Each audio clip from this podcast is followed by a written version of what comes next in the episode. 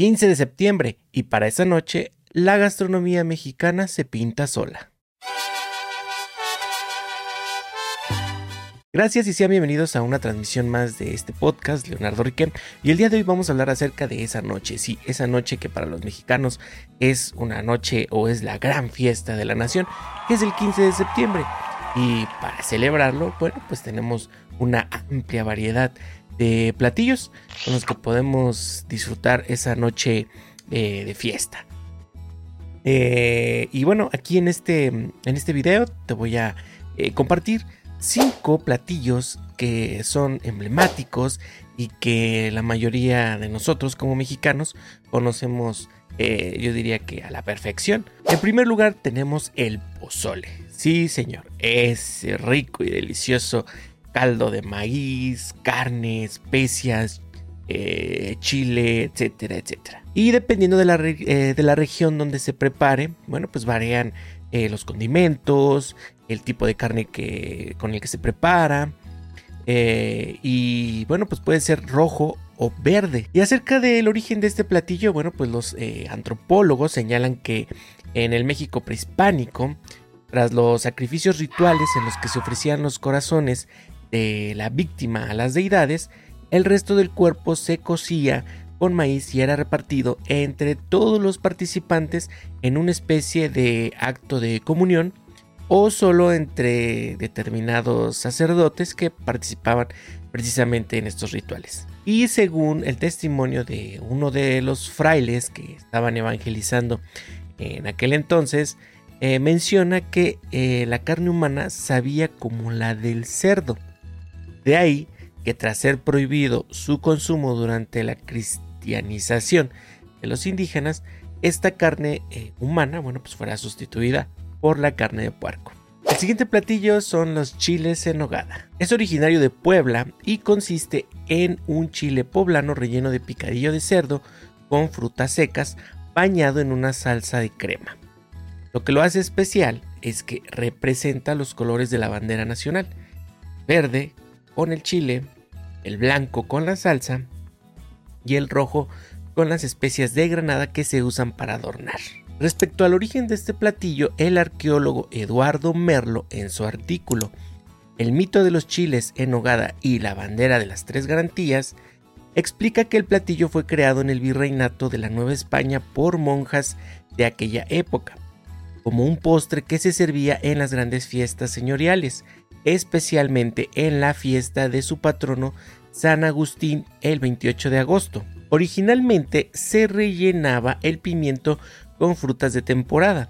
Se capeaba y se servía bañado en salsa de nuez. Cuando Iturbide visita Puebla y con motivo de su cumpleaños, las monjas deciden preparar un festín, donde preparan el postre que ya existía, pero le agregaron el perejil y la granada para hacer referencia a los colores de la bandera de las tres garantías. Desde entonces el platillo se popularizó y evolucionó al agregarle carne de cerdo al relleno pasando de ser un postre a un platillo principal como lo conocemos hoy en día. El siguiente platillo son las tostadas. Las tostadas tienen su origen en la época prehispánica y su modo de preparación no dista mucho del proceso actual. Colocaban las tortillas en las brasas del fogón hasta que obtenían una apariencia crocante y completamente rígida. Este era un platillo muy gustado entre la gente que pertenecía a la clase media baja.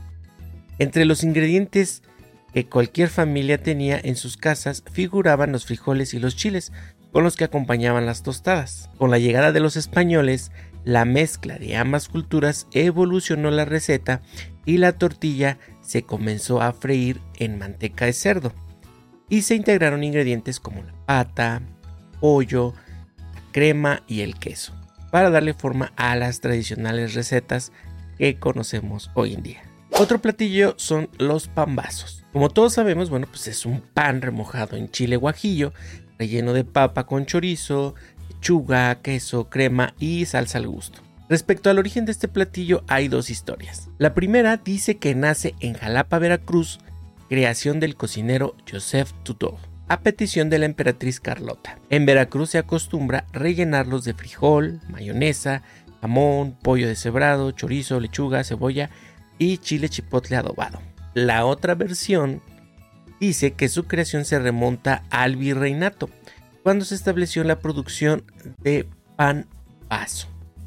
Este era un bollo elaborado a partir de mezclar harina de baja calidad, huevo y leche que resultaba ser económico y llenador. Este pan se producía en establecimientos exclusivos llamados abacerías. Y por último, los tamales. Este platillo se prepara de distintas maneras en cada estado, pero sin duda es uno de los platillos mexicanos favoritos para esta fecha. Los tamales son un platillo que se remonta a la época prehispánica de México. Se dice que era un alimento para las grandes fiestas, también se preparaban para agradecer la fertilidad de la tierra en cualquier evento social y como ofrenda a los muertos. Este tamal era más firme y apelmazado, elaborado con verduras como pasa, chile y maíz. Después de la conquista, este platillo fue adaptándose y complementando su fisionomía e ingredientes, pues se incluyeron los que provenían de Europa. Actualmente se ubican unas 500 recetas a base de tamales en todo el país, que derivan en unas 3.000 a 4.000 preparaciones, según costumbres familiares, invenciones y adaptaciones. Este platillo está rodeado de mitos un tanto peculiares, como son los siguientes. Se dice que para que los tamales queden bien, es necesario persignar la masa. Otro mito es que mientras se preparan los tamales, se debe cantar para que no salgan agrios. Esta cosa es real, hijo. Se dice también que si hay alguna persona hambrienta o que esté llorando en la casa, debe salirse porque si no quedan crudos los tamales. Cuando los tamales están haciéndose del rogar, es decir, tardan en cocerse, se debe patear o zarandear la vaporera.